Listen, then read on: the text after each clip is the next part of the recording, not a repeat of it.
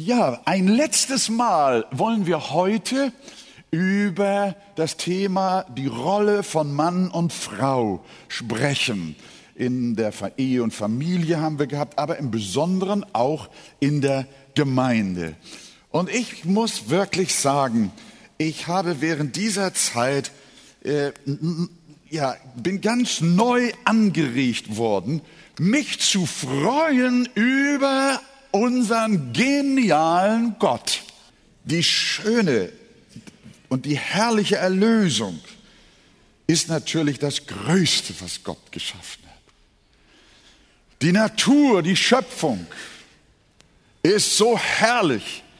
Aber ich habe mich auch unglaublich neu gefreut, dass Gott nicht nur Männer geschaffen hat, sondern dass er auch Frauen geschaffen hat dass er Adam nicht allein gelassen hat, sondern dass er Eva gab. Und warum, ihr lieben Geschwister, warum ist diese Thematik so wichtig? Weil Mann und Frau gemeinsam nichts Geringeres abbilden als die Herrlichkeit des Wesens Gottes. In der Ehe von Mann und Frau kommt ein Stück der Dreieinigkeit Gottes zum Tragen.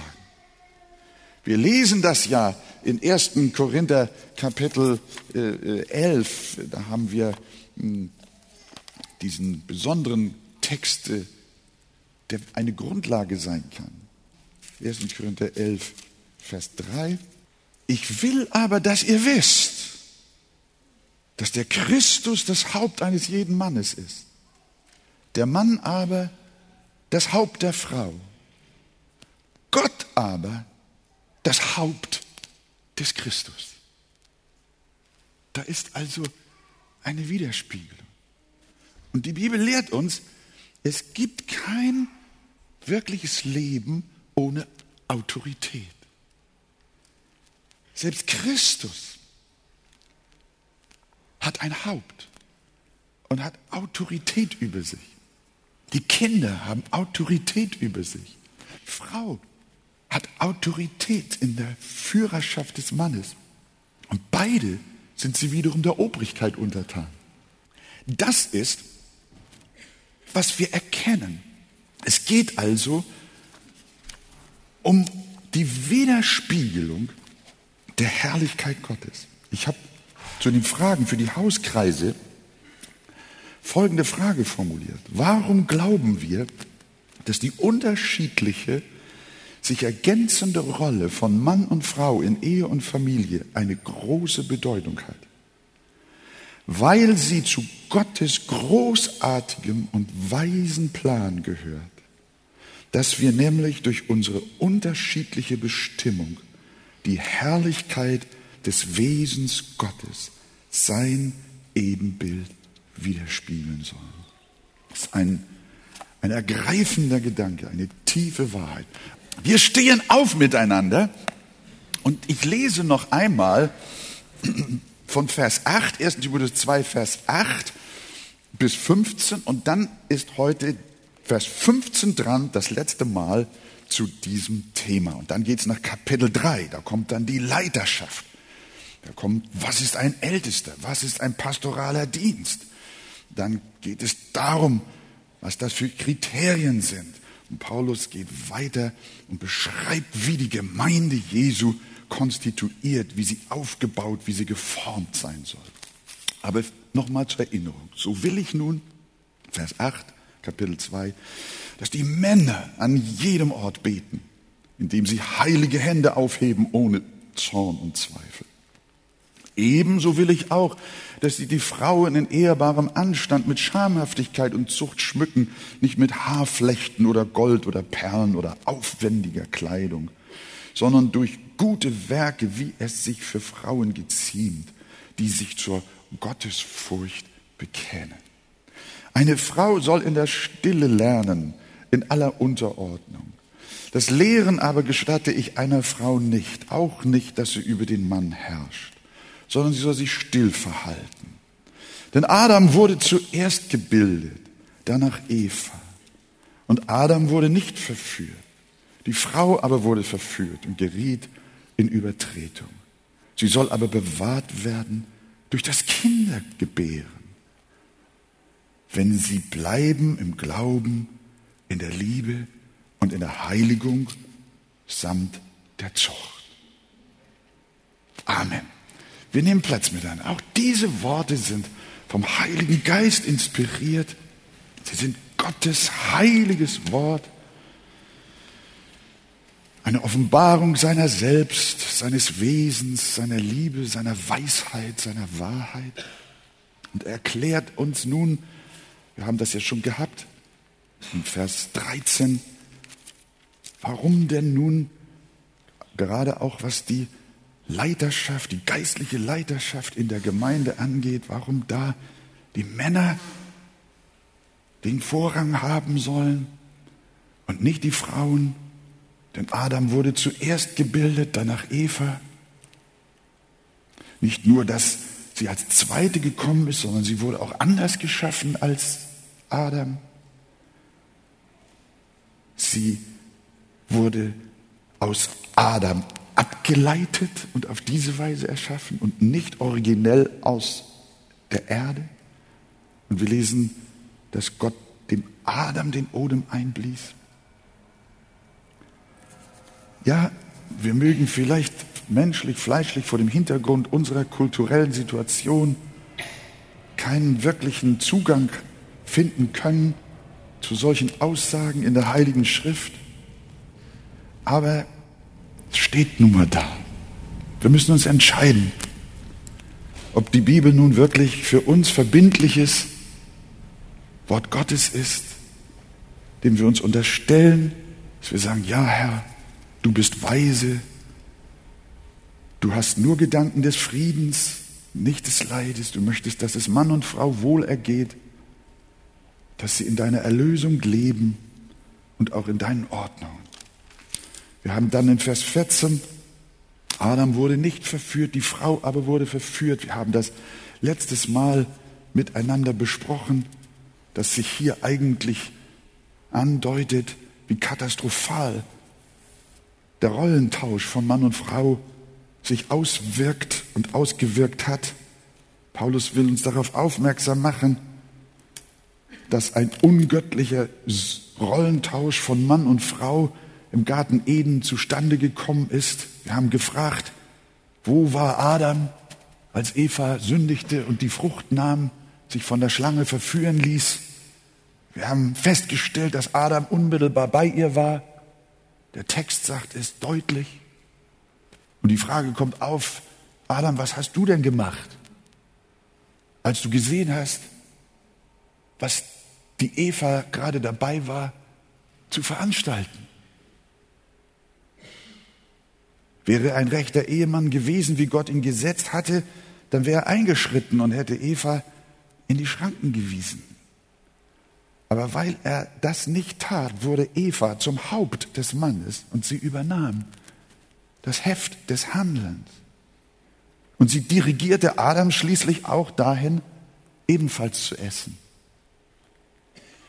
Paulus will uns klar machen, so haben wir letzten Sonntag gesagt, was passiert, wenn die Männer in der Gemeinde versagen oder auch in der Familie und ihre Verantwortung nicht wahrnehmen, sondern die Ordnung Gottes auf den Kopf stellen lassen. Und das ist eine Herausforderung. Gott möchte nicht, dass das auf den Kopf gestellt wird. Aber Vers 14 hier trägt noch einen weiteren wunderbaren Aspekt, den wir letzten Sonntag nicht mehr gehabt haben, den ich aber auch noch mit hineingeben möchte. Paulus lüftet uns in Epheser 5 ja das tiefere Geheimnis der Ehe. Gott hat die Ehe nicht allein um ihrer selbst willen geschaffen, wegen Kinder und so weiter, sondern als ein Gleichnis auf Christus und die Gemeinde. Als Gott Mann und Frau geschaffen hat, und hier offenbart sich wieder die Herrlichkeit Gottes, da hat er nicht nur die, die, die Schöpfungsangelegenheit im Visier gehabt, sondern er hat die Gemeinde gesehen. Und als er Mann und Frau schuf, sollte sie ein Abbild sein auf Christus und die Gemeinde. Das Geheimnis der Ehe, Epheser 5, 32, ist groß. Ich deute es aber auf Christus und die Gemeinde. Eva versinnbildlicht also die Gemeinde. Sie ließ sich verführen und sie fiel. Sie wurde schuldig. Wie wir alle schuldig geworden sind. Die ganze Gemeinde ist eine Gemeinde von Sündern. Und wer konnte Eva aus ihrer Schuld und Verdammnis retten damals? Hat Adam es getan? Hat Adam sie bewahrt? Er hätte es tun sollen. Es war seine Pflicht, sich um seine Frau zu kümmern. Nein, Adam hat Eva nicht gerettet und nicht bewahrt. Adam ließ sich von ihr mit in die Sünde ziehen und fiel selber. Aber preis sei Gott, es kam ein anderer Adam. Wie heißt er? Jesus. Das war Jesus, der Bräutigam der Gemeinde, der Ehemann der Frau, die Gemeinde, unser Erlöser. Und deshalb, ihr lieben Männer, soll nicht Adam,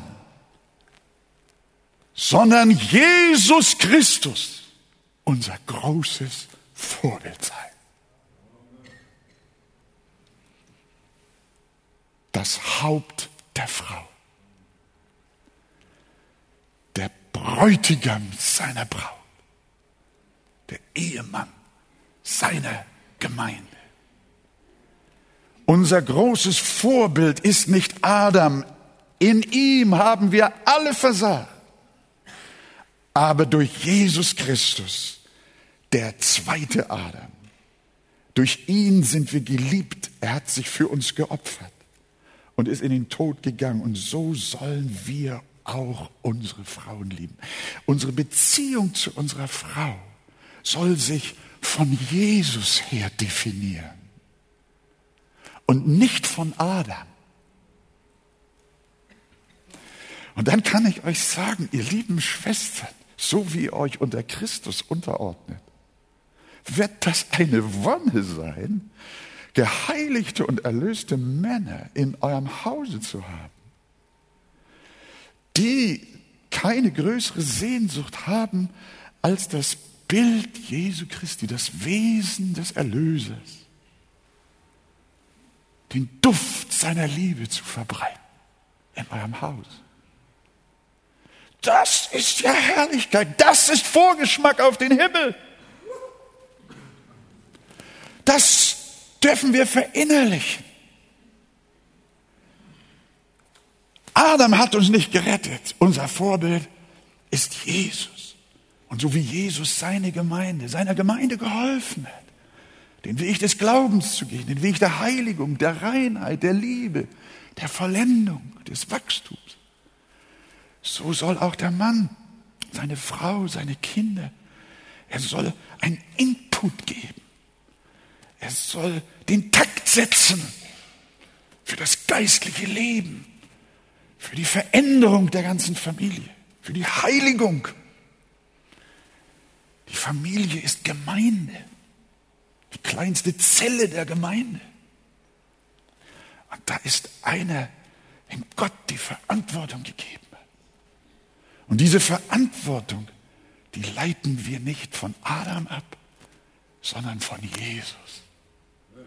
Oh Herr Jesus, lass mich so werden wie du. Dann geht's meiner Frau gut. Meint ihr, dass das so ist? Ja, dann geht's ihr gut. Nun kommt der Apostel Paulus und sagt, liebe Schwestern, nun habe ich euch geschrieben, dass ihr euch in, mit Anstatt und Schamhaftigkeit und mit Bescheidenheit kleiden sollt. Ihr sollt nicht die Leiterschaft der Gemeinde anstreben. Ihr sollt nicht lehren, sondern ihr sollt euch unterordnen und in Stille mit Liebe dabei sein. Aber nun macht euch doch keine Sorgen, dass nun für euch nichts mehr da bleibt. Und da sagt er dann, ja, ihr lieben Schwestern, ich muss euch an etwas erinnern. Ihr habt eine Berufung, die kein Mann hat, die keiner von ihnen ausüben kann. Und er schreibt dieses oft missverstandene Wort, sie soll aber gerettet werden durch das Kindergebären, wenn sie bleiben im Glauben und in der Liebe und in der Heiligung und in der Zucht. Da setzt er einen Schwerpunkt. Das ist wahr. Zunächst einmal heißt das, Frauen sind nicht benachteiligt, sondern ihnen ist eine edle Berufung zuteil geworden, nämlich Lebensgeberin, ja Spenderin des Lebens zu sein.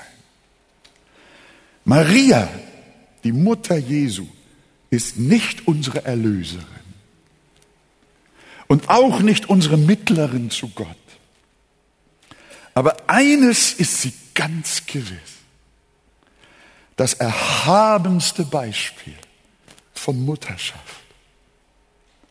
Es hat dem Vater gefallen, seinen geliebten Sohn durch die Schwangerschaft einer Frau in diese Welt kommen zu lassen. Und auf diese Weise hat er alle Frauen und Mütter gewürdigt.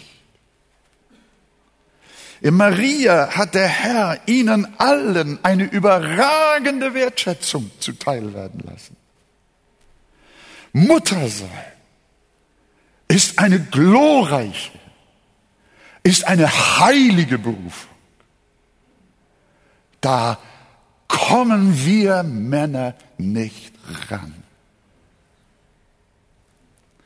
Und Paulus will, will nicht, dass die von christlichen Frauen Mutterschaft gering geschätzt wird, dass weltliche Frauen das tut, die säkulare Gesellschaft das tut. Das ist schon tragisch genug.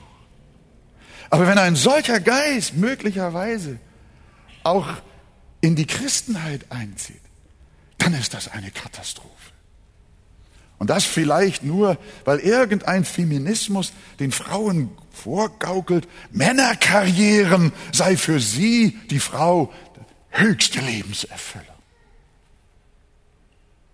Und so werden die Frauen, die sich ganz ihren Kindern widmen möchten, gesellschaftlich geächtet. Sie sollen wegen der Gleichberechtigung unbedingt arbeiten gehen, wie Männer es auch tun. Und sie sollen mit zum Bruttosozialprodukt unseres Landes und unserer Wirtschaft beitragen. Wir brauchen Wachstum. Die Rezession ist die größte Krise, die die Welt jemals durchgemacht hat seit 1929. Deshalb ran, ihr lieben Frauen, in die Büros, an die Kaffeemaschinen eurer Chefs.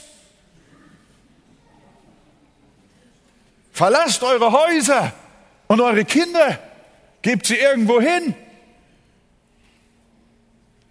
Ich sage jetzt nicht, dass ihr mich bitte, bitte, bitte nicht falsch versteht, dass eine christliche Frau nicht arbeiten soll. Es ist tragisch genug, dass das sein muss, weil sie manchmal vielleicht gar nicht überleben. Aber es geht hier um die Frage der Ideologie. Es geht um die Frage, ob nicht auf diesem Wege Deutschland dabei ist, einen Genozid zu betreiben, einen Volksselbstmord. Denn diese Agenda, die der sogenannte Feminismus und die Frauenrechtlerinnen setzen, führt ja dahin, dass die Frauen im Grunde genommen das Opfer sind. Sie, Mutter sein, kann man nicht delegieren. Wir Väter, wir sind gerufen, dabei zu sein, mitzuhelfen, mitzutragen. Oma und Opa genauso. Aber Mutter sein kann man nicht delegieren. Das ist eine Herzenssache. Das ist, was uns die Bibel lehrt. Und deswegen, ihr lieben Schwestern und ihr lieben Brüder, erleben wir, dass ja gerade die Frauen Opfer einer nervenaufreibenden Doppelbelastung sind. Und die Lösung soll eine Kindergartenindustrie jetzt sein. Ich glaube, es wäre besser, wenn wir den Kindern ihre Mütter zurückgeben würden und wir die Väter anständig bezahlen würden. Das wäre, glaube ich, ganz gesund. Nicht nur wegen der Bibel und unserem Glauben, sondern auch für unser ganzes Land. Und auf der Strecke bleiben dann im Besonderen noch die alleinerziehenden Mütter, die dann in, unserem, in unserer Scheidungsszenerie von heute total alleine sind. Ist es da verwunderlich, dass es nur noch wenig Kinderfreudigkeit in unserem Land gibt und die Rentenversicherungssysteme dem sicheren Kollaps entgegengehen? Stattdessen werden Kinder als berufliche und finanzielle Störung empfunden. Und deshalb sterben die meisten Menschen auch nicht an Herz- und Kreislaufkrankheiten oder an Krebs, sondern die meisten Menschen in unserem Lande sterben, weil sie im Mutterleibe abgetrieben werden. Wir führen buchstäblich einen Krieg gegen das Leben. Umso mehr sollten sich Christinnen zusammen mit ihren Männern nicht einschüchtern lassen, sondern die biblische Rolle als Frau und Mutter freudig und sogar auch offensiv zu leben. Ich habe manchmal gedacht, da sind uns islamische Frauen möglicherweise noch ein Vorbild. Denn der lebendige Herr schämt sich der Mütter nicht, sondern identifiziert sich mit ihrem Wesen und sagt, Gott gibt sich, Gott sagt, ich habe ein mütterliches Wesen, wie eine Mutter. Kann auch eine Frau ihres Kindleins vergessen, dass sie sich nicht erbarme über den Sohn ihres Leibes? Ja, das passiert. Und ob sie seiner vergesse, so will ich doch deiner nicht vergessen. Unser Herr schiebt uns nicht ab, um seine größeren Sachen zu erledigen. Nein, wir als seine Kinder sind seine Freude und seine Liebe. Er kümmert sich um uns wie eine Mutter, die für ihre Kinder lebt. An anderer Stelle heißt es, wie nur eine Mutter trösten kann, so will ich euch trösten. Ja, ihr sollt in Jerusalem getröstet sein. Es ist ein unglaublich köstliches, ein schönes, ein erhabenes, eine erhabene Beziehung, die von Mutter und Kind. Wisst ihr, wenn ich so kleine Kinder, ich, ich selbst habe nie so, so eine ganz starke Beziehung gehabt auch zu meinen Enkelkindern nicht so. Wenn die, ich warte immer ab, wenn die ein bisschen größer sind, dann kann ich schon, sind sie nicht mehr so zerbrechlich. Aber wisst ihr, was so schön ist, wenn, wenn so ein kleines Baby ich doch mal in den Arm bekomme, wisst ihr, wo ich meine Nase immer gerne hinhalte? An das Köpfchen. Das riecht immer so schön frisch. Das ist etwas ganz Schönes. Etwas ja etwas Göttliches, etwas Heiliges. Und deshalb welch eine Hochachtung und Ehrerbietung kommt auch in Vers 15 unseres Kapitels den Müttern entgegen. Darum ermahnt Paulus die Frauen, seid doch nicht, seid nicht verkehrt, seid, denkt, denkt richtig, greift nicht in fremde Ämter äh, äh, und vergesst am Ende noch dabei eure eigene heilige Berufung, die ihr möglicherweise vielleicht bei allem Streben, wie die Welt es tut, ihr gering achtet. Wenn wir die Frauen der Bibel anschauen, dann waren sie glücklich, wenn sie Kinder bekamen und Sie beteten für sie und sie machten sie zu gottgeweihten Männern und Frauen. Denken wir an Hannah, die Mutter des Samuel. Von ihr lesen wir, dass der Herr ihren Leib verschlossen hatte. Das kommt vor. Ich komme nachher noch darauf, auch auf geistliche Mutterschaft. möchte auch besonders unsere Schwestern, die ähnlich wie Hannah sich auch ein Kind gewünscht haben und auch teilweise Kämpfe damit hatten. Gott möge euch segnen. Das liegt nicht nur, das liegt nicht unbedingt an eurem Leib, das kann ebenso biologisch auch an dem Leib des Mannes liegen. Aber wir sehen in der Geschichte von Hannah Gottes Souveränität. Kinder sind und bleiben eine Gabe Gottes, die kann sich niemand nehmen. Aber dabei ist die Hannah nicht geringer als die Penina. Aber diese Hannah, die betet, sie weiht ihr Kind, das sie dann empfangen hat, dem Herrn. Was ist das für ein gewaltiger Mutterdienst? Jungs und Mädchen, sich in sie zu investieren, ihre Kraft in sie hineinfließen zu lassen, ihnen ihre ganze Liebe und Aufmerksamkeit zu schenken, sie zu erziehen, für sie zu beten, ihnen das zu schenken, was die Kinder in Deutschland brauchen dass sie nicht kriminelle Karrieren anfangen und die Jugendkriminalität immer weiter ausarbeiten. Der große Prediger Campbell morgen bekannte, meine Predigtberufung ist mütterlicherseits.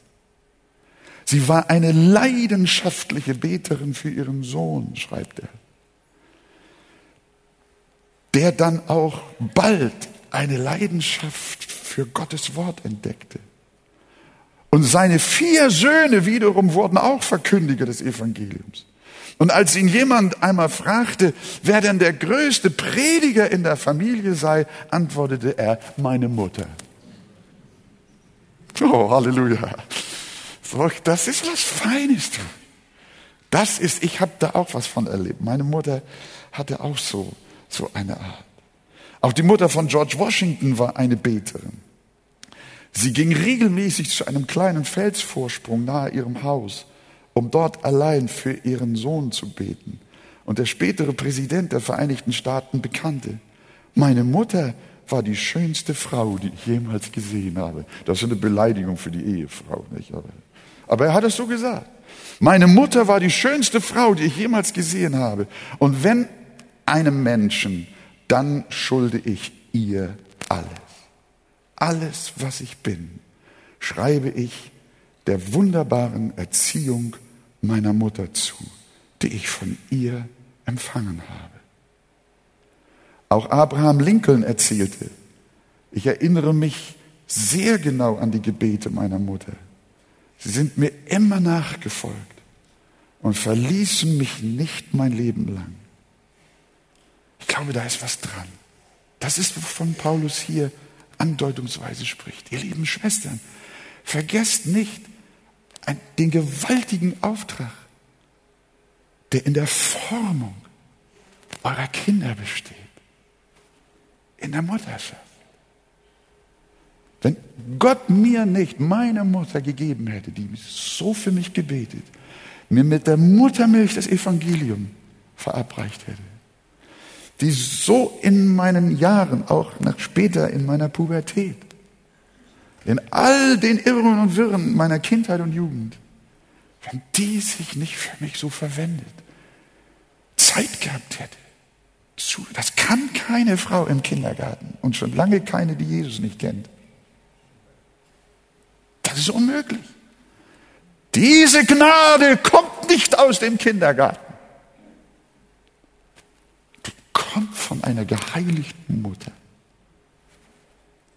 Die Kraft einer betenden Mutter kann man gar nicht hoch genug einschätzen.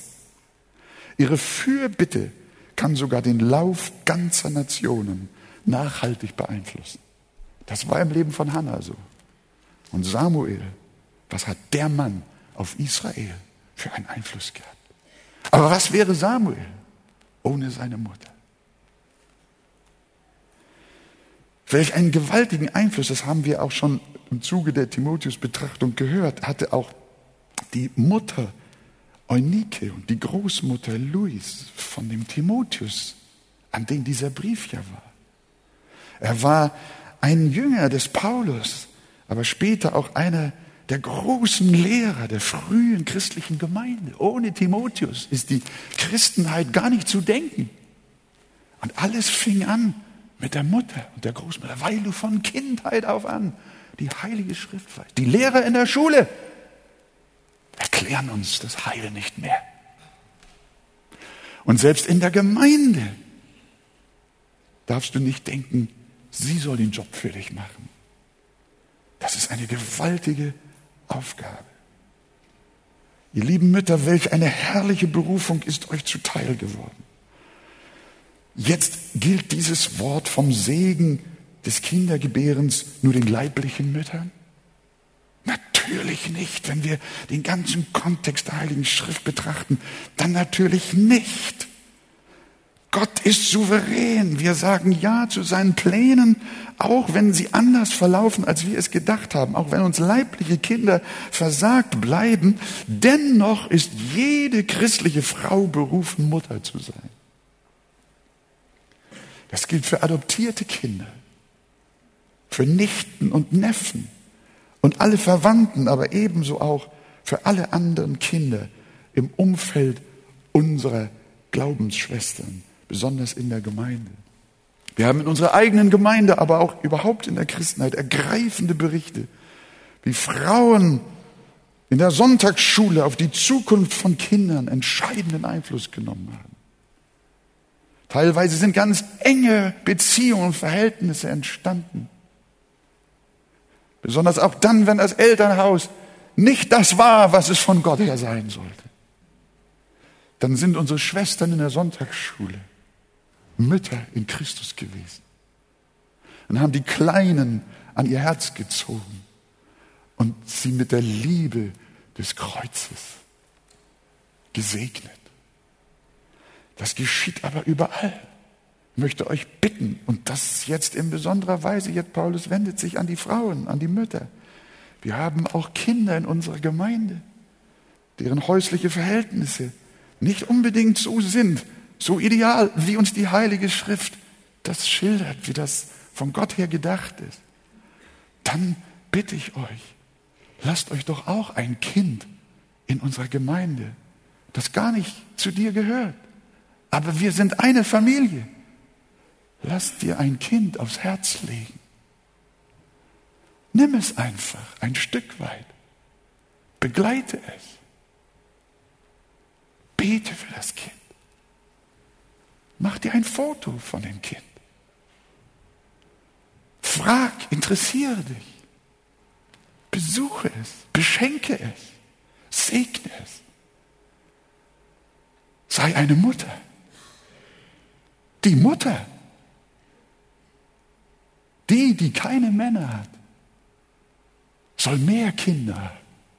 Steht in der Bibel. Also dieser Gedanke der Mutterschaft der geht durch über unsere ganze Familie. Oma und Opa ja auch. Jemand hat gesagt, oh, diese ganze Thematik ist nichts mehr für mich. Ich bin viel zu alt. Denkst du, Puppe? Das ist gerade für dich. Das ist so.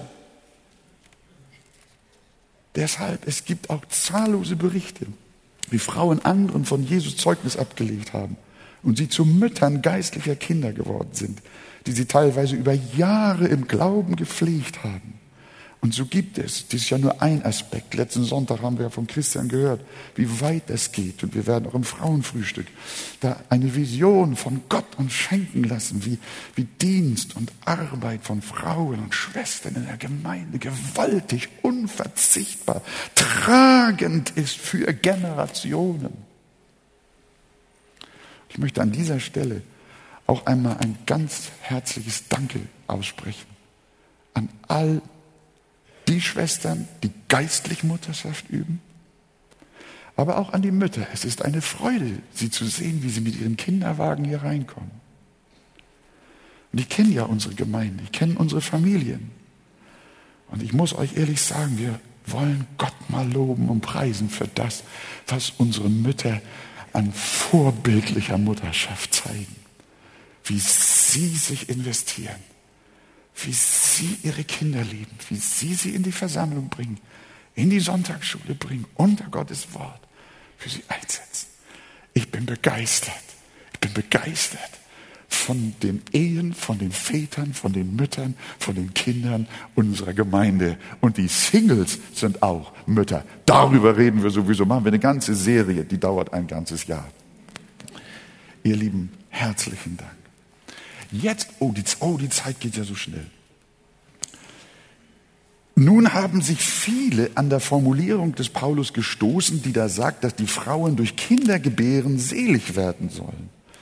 Es soll wohl hier und da tatsächlich die Überzeugung gegeben haben, dass die Anzahl der Kinder das Heil einer Frau mitentscheidet. So was ist uns in Sibirien begegnet. Aber das widerspricht in flagranter Weise dem Evangelium, für das Paulus gekämpft hat. Niemand wird durch Kinderkriegen gerettet sondern es heißt, aus Gnade seid ihr selig geworden durch Glauben und das nicht aus euch. Gottes Gabe ist es. Nicht aus Werken, damit sich nicht jemand rühme. Keine Frau kann sich rühmen. Ich glaube auch nicht, dass eine hier ist. Ich habe zehn Kinder und deshalb komme ich in den Himmel.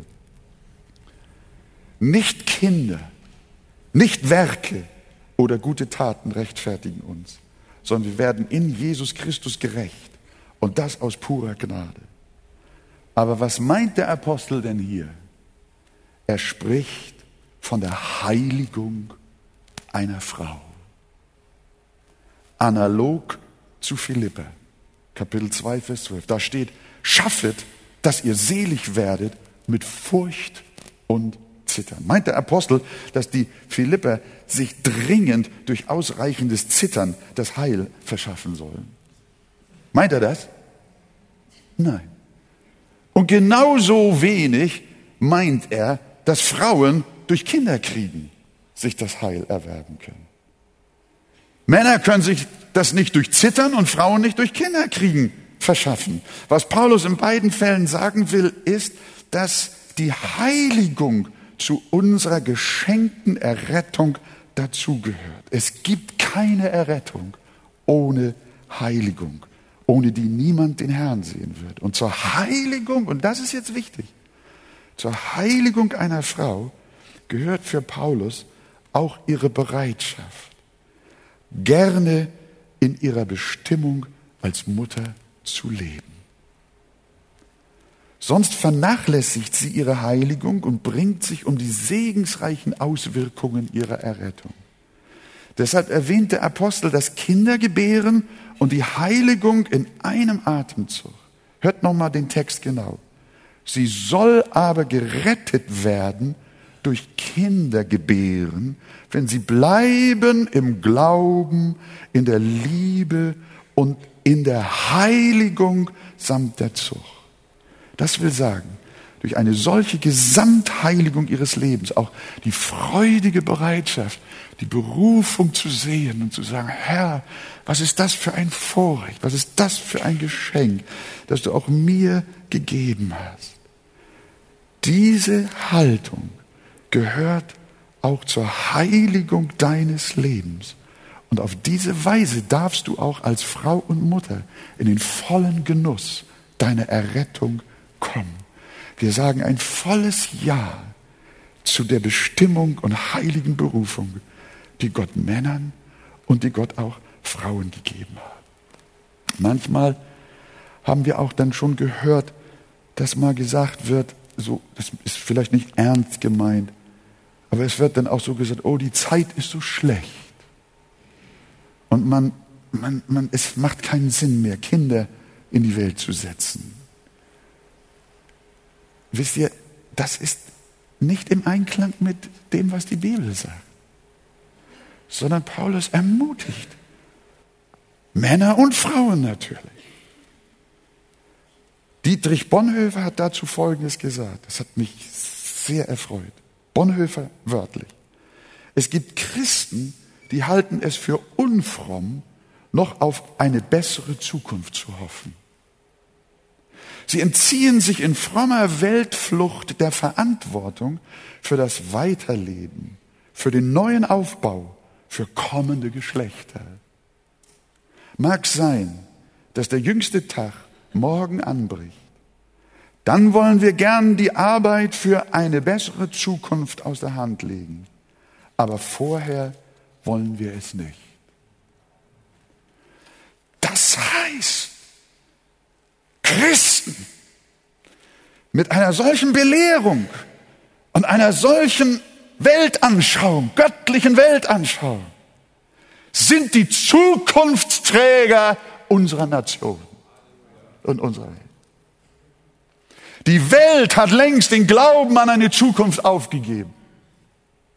Sie lebt nur noch für heute. Sie verschuldet sich Milliarden und Billionen.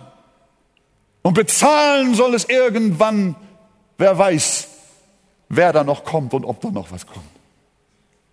Das ist unsere Philosophie. Wir wollen nicht Kinder. Wir wollen leben und das Leben genießen.